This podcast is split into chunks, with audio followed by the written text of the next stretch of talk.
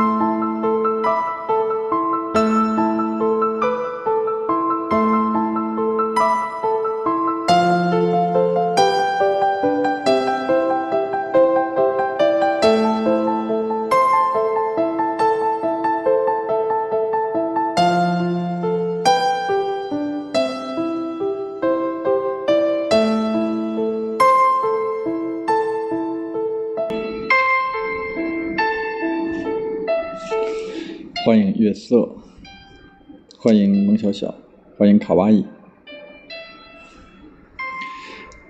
因为诗歌而来，因为朗诵而聚。我们今天来为大家分享，继续来分享朗诵的规律，定向推进律。欢迎夜人恶人鸭，欢迎大家。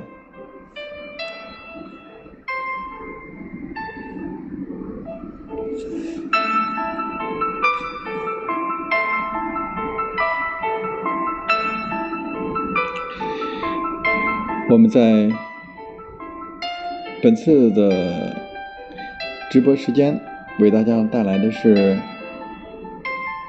朗诵的规律，定向推进律。因为朗诵而来，因为诗歌而聚，欢迎大家。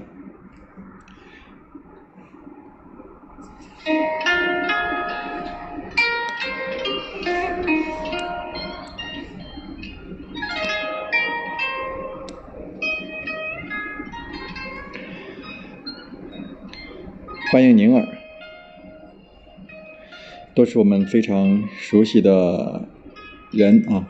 来，感谢大家的支持，感谢大家的分享，也感谢大家能在这样的一个时间还继续来学习。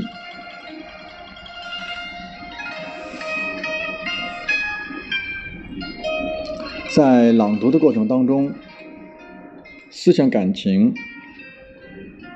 它是一直在运动的，就是说，我们文稿当中所蕴含的每段的思想啊，就我们昨天讲层次啊，这个文稿当中的层次是什么样的，它的情感的变化是什么样的啊？所以说，我们在朗读过程当中，思想感情呢，随着文稿的变化、语流的推进，我们的思想感情的运动状态也是。在不同的，在不断的变化。那么在这样的变化过程当中，表现为我们声音的变化，比如说我们的语速的变化，比如说我们音高的变化，我们虚实的变化啊，我们节奏快慢的变化啊，等等这一些，有最终思想感情的运动变化，体现在。我们声音形式的变化，声音形式的每一次的变化，每一次的起伏，每一次的呃这样的展现，都是不尽相同的。就是我们在不同的时间去读相同的文章，相同的这一段话，可能我们处理起来也是不尽相同，因为我们本身的状态不同，我们的。呃，一个是内在状态，再有就是我们听众，还有我们这个朗读、朗诵环境等等，都会受到一些制约，所以导致我们思想感情的运动状态每一次并不完全相同啊，并不完全相同。嗯，所以说呢，并不是说它都要处于一种同等重要、同等分量、同样的这种高度强度的位置上。啊，就是我们整体上能把握住它的这种强度啊，它的这种我们叫什么基调呀？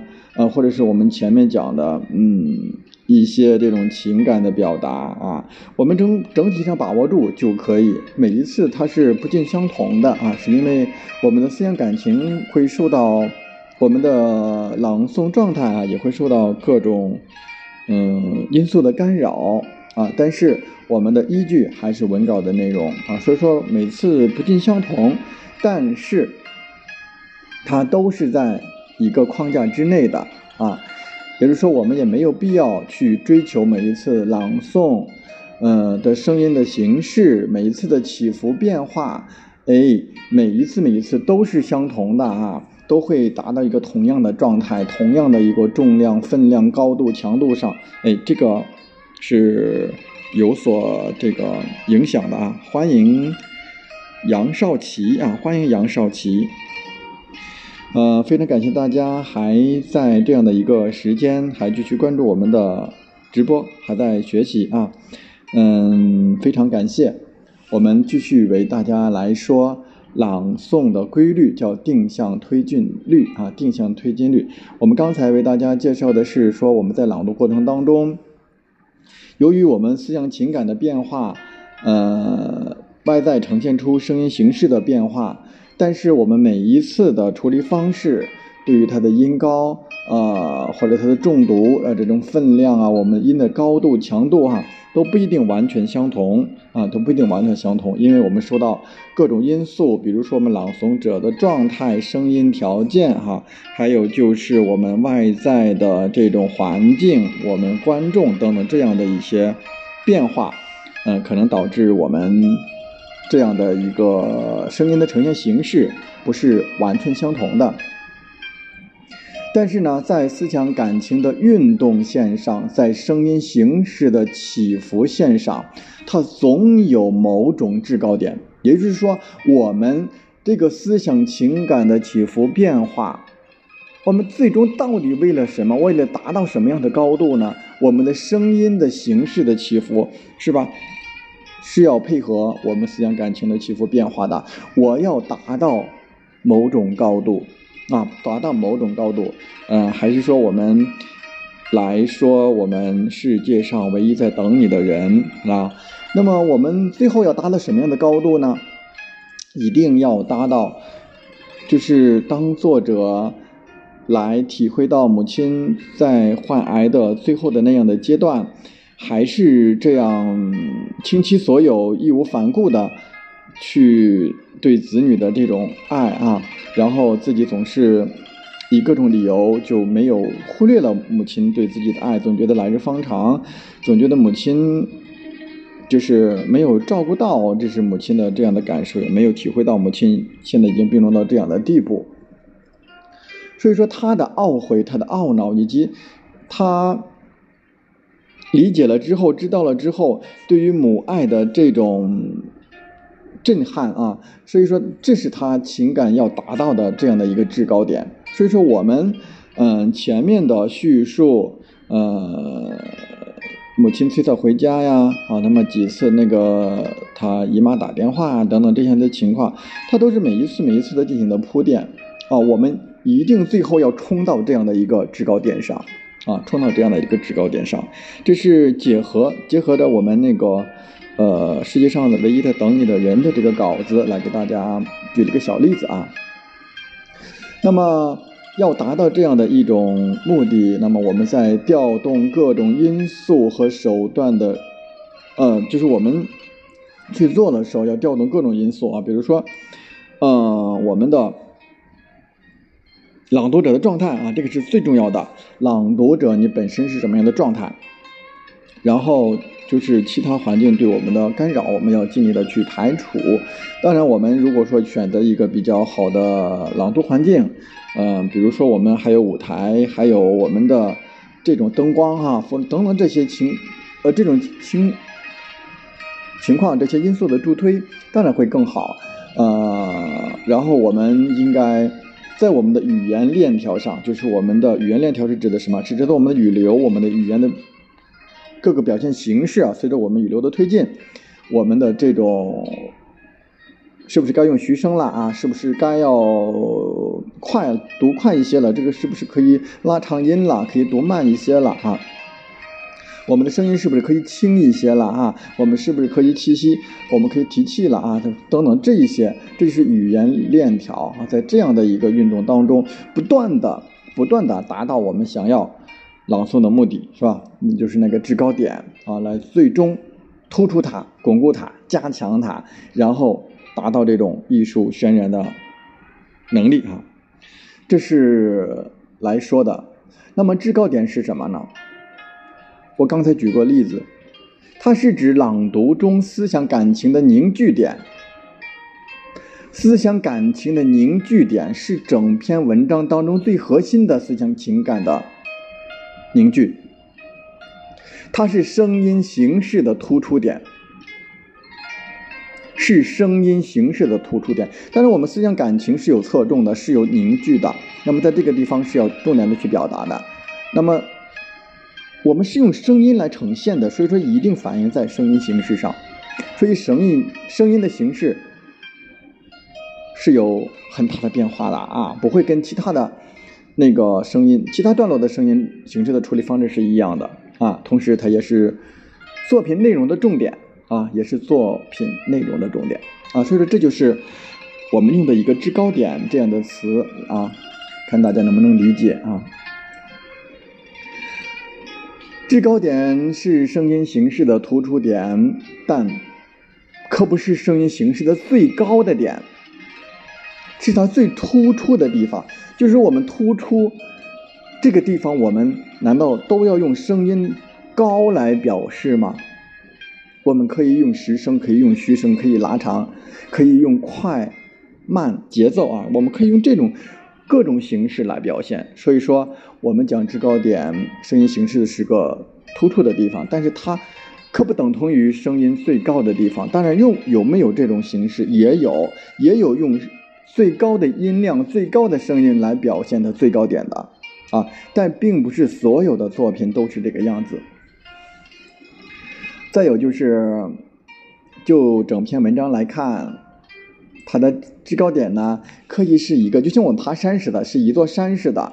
它的山峰呢，主峰呢，肯定有一个最高的，是吧？那么小一点的山峰啊，那么就是说一篇文章里头有一些错落的制高点，哈，有几个啊，是可以的。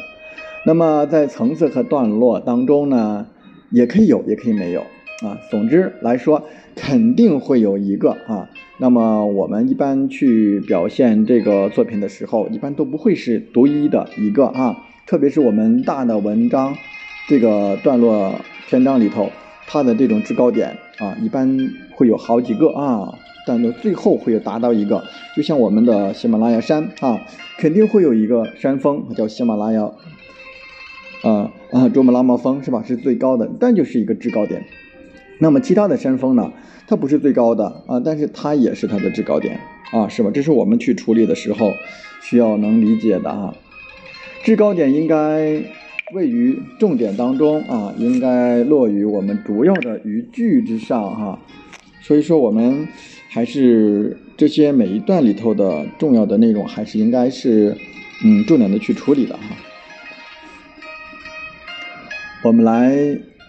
举一个小例子啊，举一个小例子，比如说啊，我这时突然感到一种异样的感觉，觉得他满身灰尘的后影霎时高大了，而且愈走愈大，需仰视才见。而且他对于我渐渐的又几乎变成一种威压，甚至于要炸出皮袍下面。藏着的小来，那么这一段可以分为是两个小的层次。第一个呢是仰视哈，是仰视。那么后一个是呃，就是又落下来了哈，是一种到小的这么一个凝凝聚点啊。所以说，我们去前面一段读的时候，这时我突然感到一种异样的感觉，可以平平的过来，觉得他的满身灰尘的后影啊，上面就应该稍微提一点啊，霎时高大了，而且愈走愈大，需仰视才见啊，这都。提上去了啊，那么这是一种就是向上走的哈，上山式的这种感觉，这种这个小的层次，那么后面就是一种对比。至于我们后面是一种往下走的，而且它对于我渐渐的又几乎变成一种威压。你看，一种威压，一种力量，一种向下走的这么一种情感。接着往下走，甚至于要炸出皮袍下面藏着的小来啊！所以一直向下，一直向下，所以说凝聚到这个小藏着的小来啊，一直。突出到这样的地方，我们所有的情感也好，我们的声音形式，我们的气息，我们的哎各种哎都去集中的到这个阳氏，到这个小这样的一个词句上来啊，就是把所有的这些东西，随着我们情感，随着我们语流的变化，随着我们声音形式，随着我们这些。哎，一直一直不断的不断的推进推进推进推进，最后达到它这个制高点啊，达到它这个制高点。那么每一个小层次都是从一开始就逐渐推进的，一开始推进推进推进，它不一定一直就向上，一直就向上。那么中间就像我们爬山一样，我们从山脚下往上爬，往上爬，往上爬，整体上总是总是向前向上的。但是我们中途的时候有没有转折？有没有停顿？有没有再往下走的一小段路呢？有，肯定都有。但是我们所有的曲折，包括我们的往回走啊，所有的曲折之处，都不可以稍有懈怠。比如说，我们这种感觉，虽然我们一直在走，我们停顿，我们转折，我们可能还要往下走一小段，等等，这种情感，我们一直要拿捏着，一直要推进着往前走，一直有一种力量，一直推到它制高点的顶峰啊。虽然我们的过程当中，它不是一直向上的，但是我们一直要有这种感觉啊，要一直要有这种感，这股劲儿一直要推着。这股劲儿，或者说我们朗诵的时候，我们进入的这种情感的基调，我们拿到的这一口气，这一口气一出来之后，哎，一直要往上推，往上顶啊，一直就往上推，往上顶。但是随着我们作品的文稿的变化，思想感情的变化，那么各种处理方式的变化，可能会有停顿，可能会有转折啊，可能会有上行下行啊，这些都有的啊。但是我们这种整体的感觉一直要保持住。啊，一直要保保持住啊，这就是，嗯，说的这种有推进的感觉哈。嗯，这种推进呢，有的时候，嗯，也像举重的运动员做推举，做推举哈，一直到到最后的状态，一直是双臂伸直哈，然后停留三秒啊。我们其实我们朗读朗读者所有的动作做完了之后，啊，也是一种。不要立马就收啊！不要立马就收，所有的音乐啊，不要就就戛然而止哈。所有的我们的个状态，我们的气息，不要立马就收回来。我们的所有声音的形式没有了，但是我们的最后的那种气息的保持和那个状态的延续，仍然也是我们朗读的一部分啊！不要说我们那声音没有了就立马啊就变了哈，你立马一变。嗯，就是还是不是特别完整啊？这个对于作品演绎来讲，还不是特别完整，就感觉我们结束的太过于匆忙啊，太过于匆忙，不太从容啊。嗯，我们这里特。别注意一个，就是推进的嗯单一性啊，单一性或者叫集中性。这个单一性，嗯是什么呢？这单一性，当然就是一种向上的这种力量，它能够保证我们定向的推进，一直向上、向上、向上的这样的推进。但是在推进的过程当中，不应该分散力量，也不应该是面面俱到哈。所以说我们在处理我们这个稿子的时候，它对于我们这种情感的推进来讲，呃，有的可能是很重要的，是我们必经的，嗯，就像我们爬山啊，就是我们必经的这样的一个道路，一个山峰。那么当然我们就要去主要去表现它。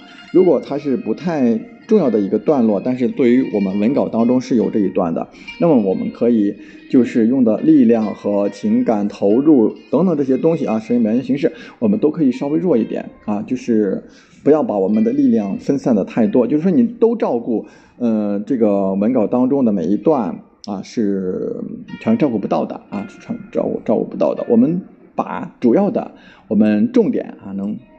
表达出来啊就可以了，其他的就是一种辅助，总要有一个对比的，总有一个有重点呢就有不重点哈，如果都处理成重点，那就等于没有重点啊，所以是这么一个意思啊。我们要注意推进的单一性啊，推进的单一性，也就是说，我们要拿住重点啊，我们要拿住这个重点。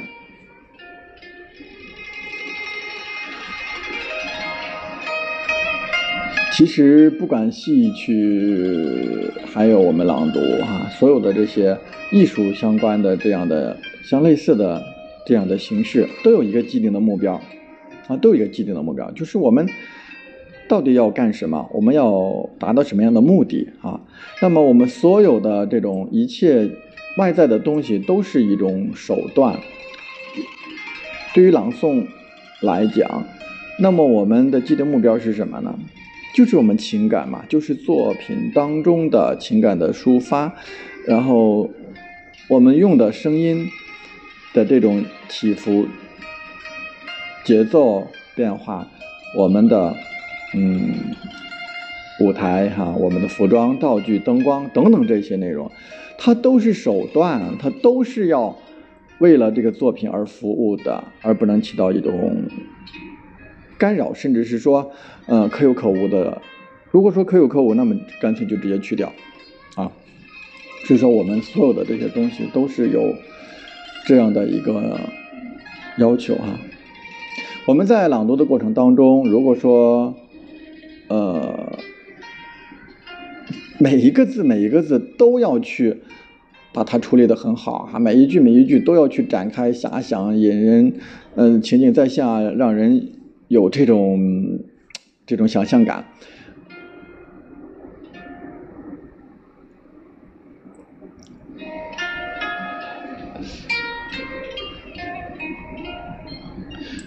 嗯，它是指的什么呢？它是指的，在我们整体来表现作品的时候，肯定会有一些关键的字词段，它就这样重点去处理，穿成一串啊。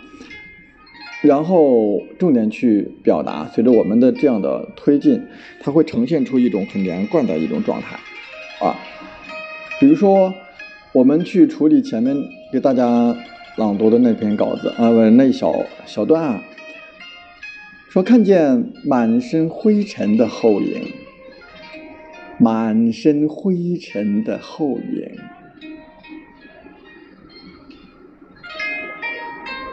就能想到什么？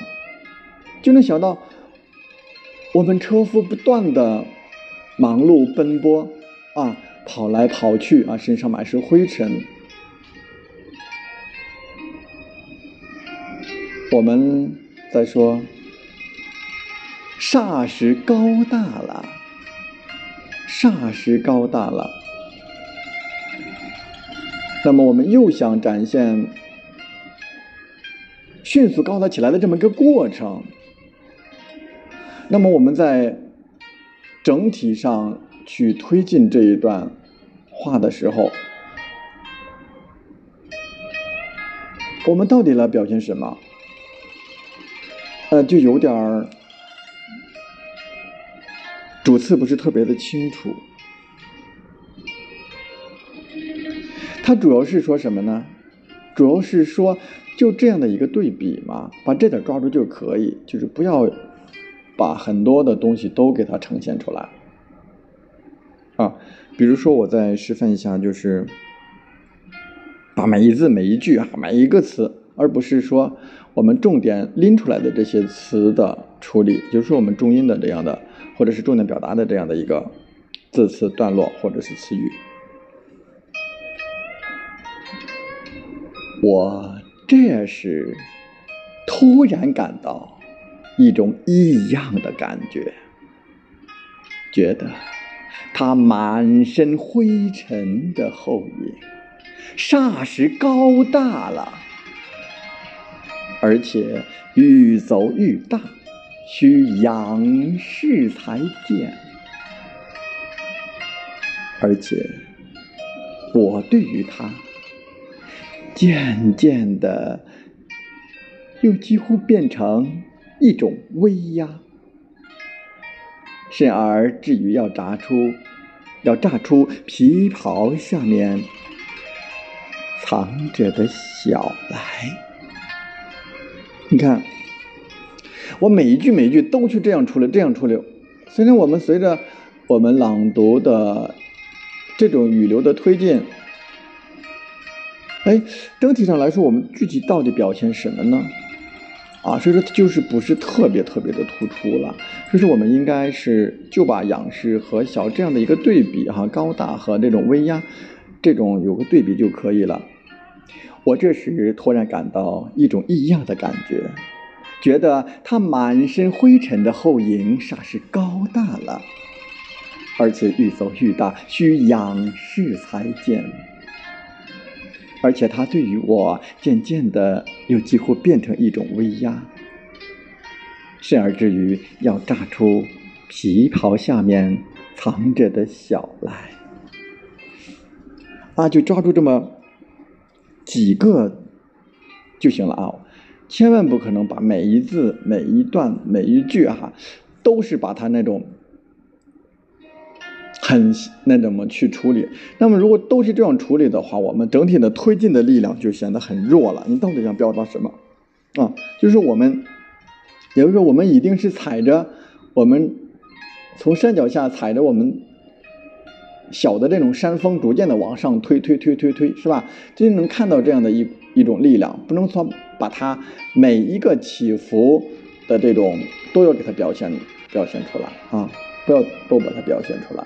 那么这样读起来的时候，就会，哎呀，显得支离破碎哈，显得支离破碎的。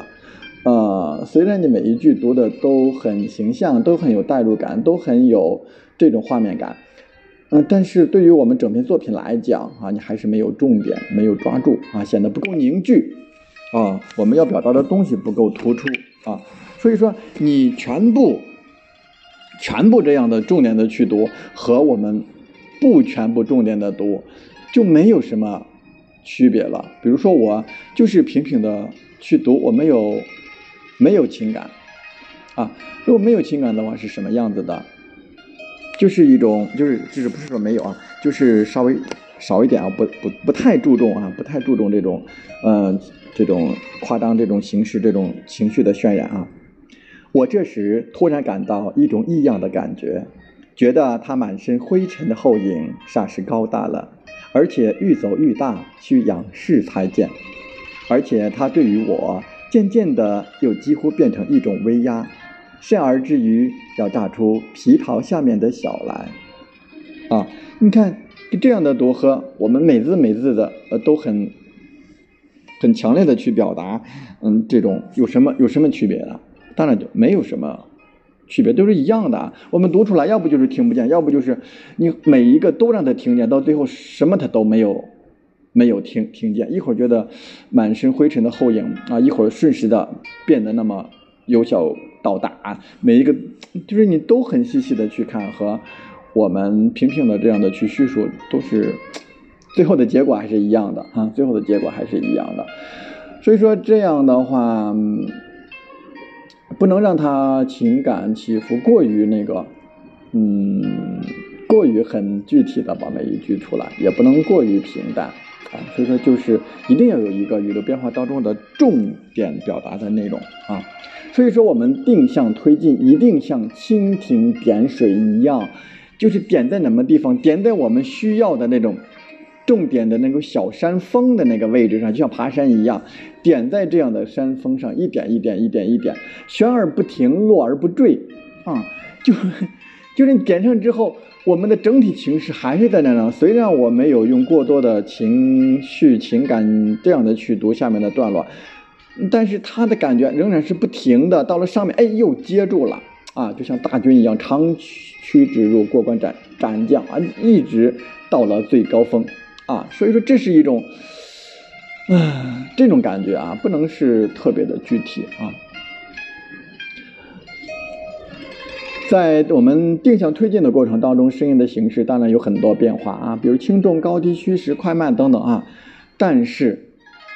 比起我们制高点来，却普遍显得不那么突出，不那么着力。当然，我们声音这些形式，当然到最后都是为了要达到这个制高点啊。所以说，我们一定在处理一个作品的时候，一定在整体把握这种作品的情况下去处理的，而不是像我们拿到一小段，我们在练习轻重高低啊啊这样去去读。所以说，有的时候好多人存在这样的疑惑啊，老师。我们在下面练习的时候，这一段就是这样读的呀？为什么，嗯，你在整篇作品当中去读的时候，它就就变了了啊？其实这就是说我们。整体和这种细节的这种处理的方式啊，当然我们去讲声音形式的时候，讲快慢、讲重音的时候，我们都比较夸张一些啊，都比较夸张一些。当我们读作品的时候，它是整个作品的形式，我有整体去把握的，还有整体的情感语流的推进，各种情况的变化都是不尽相同的啊，所以说我们就不能，嗯，就不要有这样的疑惑。他疑惑主要的原因就是你还是没有。区分出来啊，区分出来啊！我当时就是这样练的，为什么我在作品当中就不能这样去呈现？这就是说我们的基本功的问题。练这个东西，练这个语句，我们下面去练练，包括我们发音等等，口腔状态等等，发音这个这个东西，练就那样练。当我们去真的走上台之后，真的去朗读一篇作品的时候，把这些东西全部忘掉。把这些东西全部忘掉，全身心的投入，就是情感出来啊，就这样下来就完事儿了啊。我们那些基本功的东西，我们这些训练的东西，都是无形当中来提升我们能力的啊。如果说你很刻意的再去做，那就又有了一种很有痕迹的、很做作的这样的一种呃作品，呃，就是这样的感觉，就是更加，那你还不如没有它呢啊。所以说它。不但没有为作品增色啊，反而让大家看到很多瑕疵啊。所以说我们，嗯，在于初学者肯定会有很多有这样的疑惑啊。嗯，制高点有的时候是在句中，有的时候是在段落的中间，有的时候在篇中，有的时候在句尾、句末啊、篇末啊。比如说我们刚才说的世界上唯一在等你的人，他就在篇末最后的文章篇末啊。所以说我们。凡是制高点前面的词啊、句啊、段呐，啊这一些，其实都是处于一种什么？处于一种向前推进的，有一种离弦之箭的这种叙事啊，这有一种能量，一种这种一种，呃，有一种趋势啊，它就酝酿着、运动着啊，它总是有一种，你你一直要读到它制高点啊，我们这种。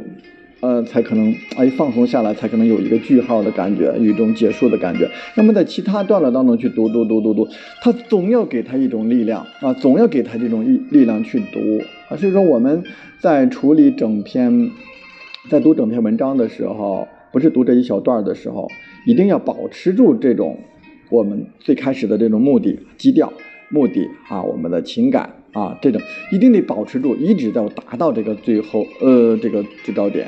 啊，这是我们在朗读作品当中的时候的，跟我们平常练一小段一小段的时候，它都不一样啊。比如说我们，大家也听过我们的排练啊，排练作品当中也是一段一段的去排啊，一段一段的去排。但是我们真的去一整篇作品去读下来的时候，你去仔细听，有的时候也不一定就是我们当时那样，他，当时给他排这一段的时候的那样的一个处理方式，那个时候是很夸张的啊。所以说我们在整体上还是。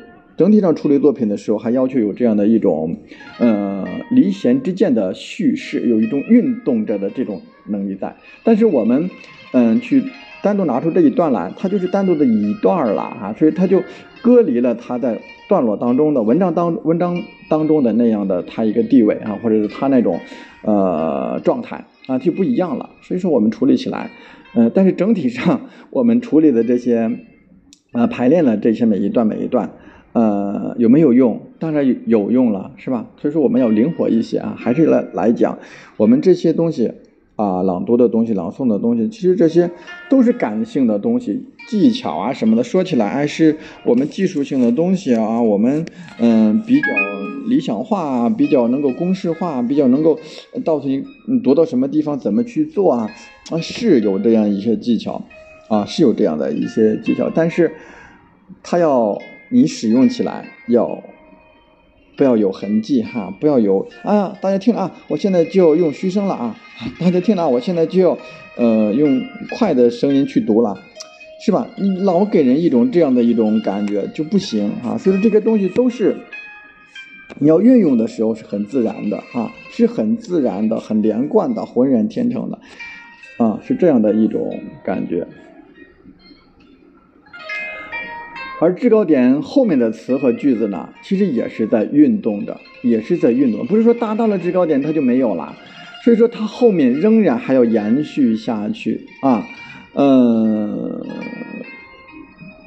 最典型的就是我们读完这一段话之后，我们所有的气气息状态、身体状态，我们的这种语言手势什么等等各种状态，一定要保持、保持、保持那么几秒钟，再往回收。啊，所以这些东西仍然是在为我们的情感表达而服务。不要说我们读完这篇作品啦，我的声音最后一个字也读完了，是吧？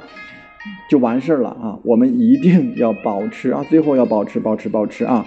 这是说讲的制高点前面的句子处于一种运动的状态的，那么后面这个呢，不要戛然而止哈。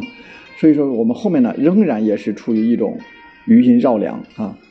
这样的这样的过程当中啊，朗读的语流当中，我们后面的词，嗯，句比前面的词和句更容易使人觉得特别的突出。哈，啊，我到了这个时候了，哦，是不是前面的可能读过都忘掉了，是吧？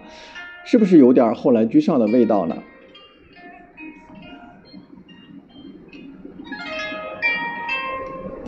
但是我们应该把握住它的这种度啊，不要。太过，太过了之后，你就抢了这个制高点的这个风头了啊！嗯，你如果你如果过做的不够，做做的不够，就感觉我们意犹未尽啊啊，或者是你你匆匆的收场了啊，所以说这个这个度的把握应该是好好，也是嗯要去好好把握的。所以说我们制高点后面的词啊，尤其要注意。要削弱一点，但是一定要延续下去啊！千万不能，我们再去过多的再去处理啊！一定把主要的这个制高点这个位置一定要抓住啊！嗯，这是给大家来说的这个制高点定向推进的，嗯，这样的一个规律哈。定向推进能够使我们的。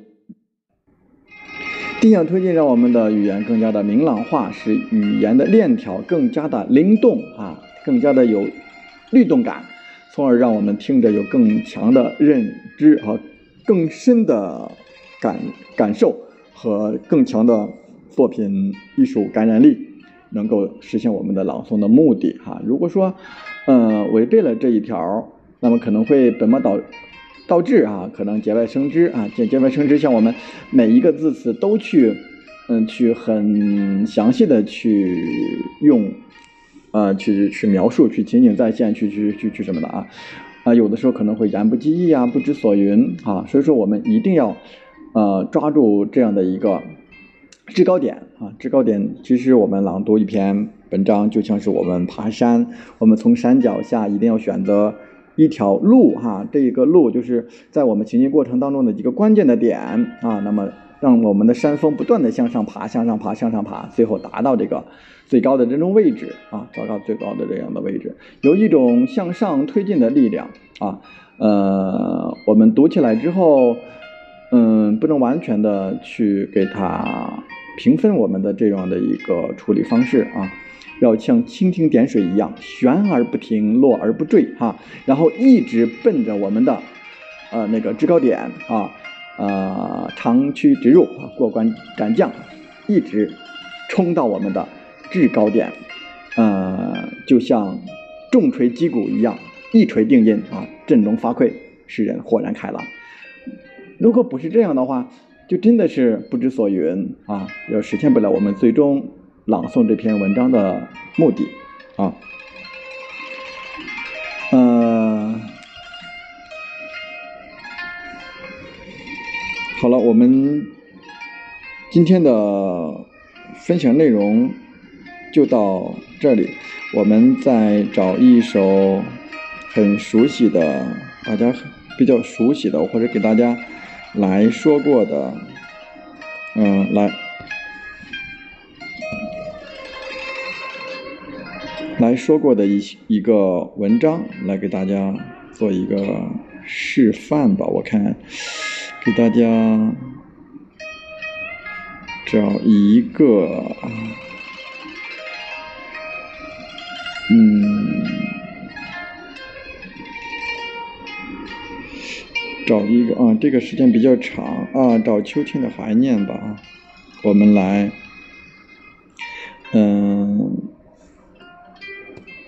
感受一下我们这个是怎么整体去进行作品的。推进的哈，我们以史铁生的作品《秋天的怀念》啊来给大家分享。我们最后还是感谢大家哈这样的学习和分享。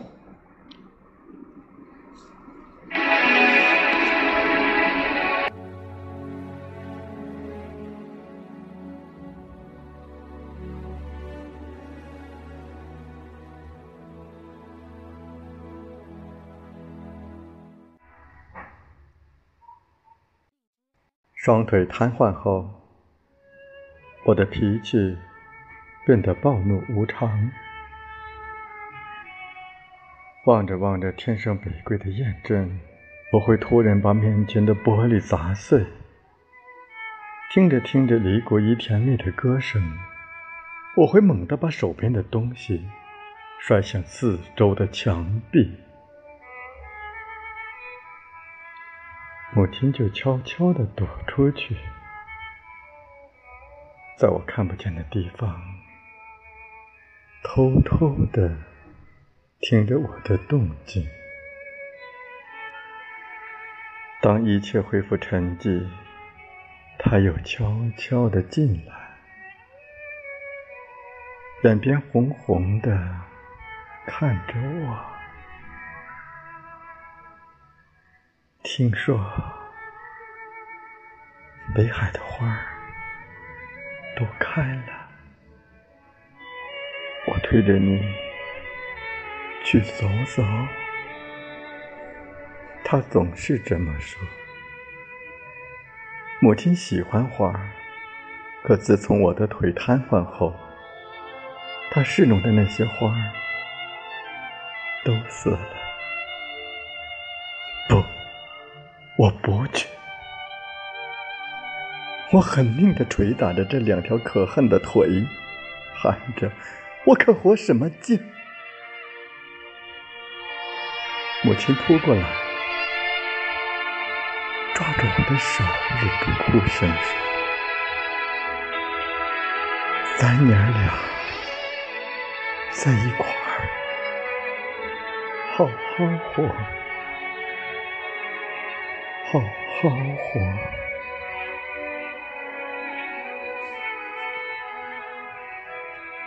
可我却一直都不知道他的病已经到了内部田地。后来妹妹告诉我，他常常肝疼的整宿整宿翻来覆去的睡不了觉。那天我又独自坐在屋里，看着窗外的树叶刷刷啦啦的飘落。母亲进来了，挡在窗前。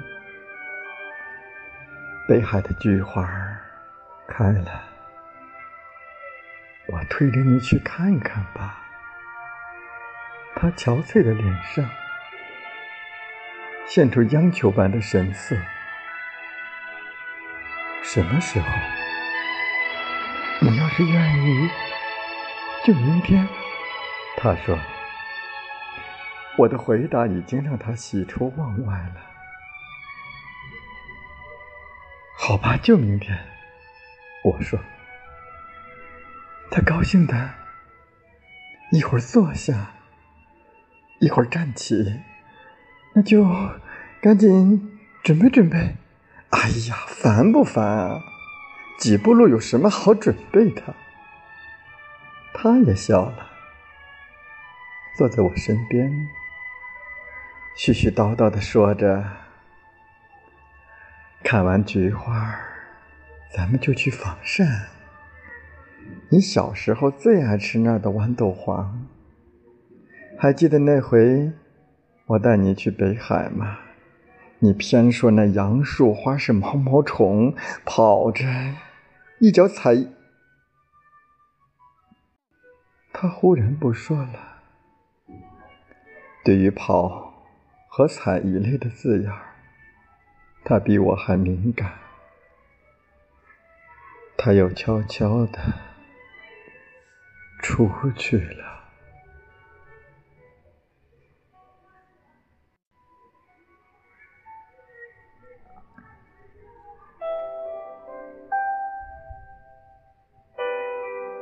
他出去了，就再也没回来。邻居们把他抬上车时，他还在大口大口的吐着鲜血。我没想到他已经病成那样，看着三轮车远去，也绝没有想到，那竟是永远的诀别。邻居的小伙子背着我去看他的时候。他正艰难地呼吸着，像他那一生艰难的生活。别人告诉我，他昏迷前的最后一句话是：“我那个有病的儿子和我那个还未成年的女儿。”又是秋天，妹妹推我去北海看了菊花。黄色的花淡雅，白色的花高洁，紫色的花热烈而深沉，泼泼洒洒，秋风中正开得烂漫。我懂得母亲没有讲完的话。妹妹也懂，我俩在一块儿，要好好活。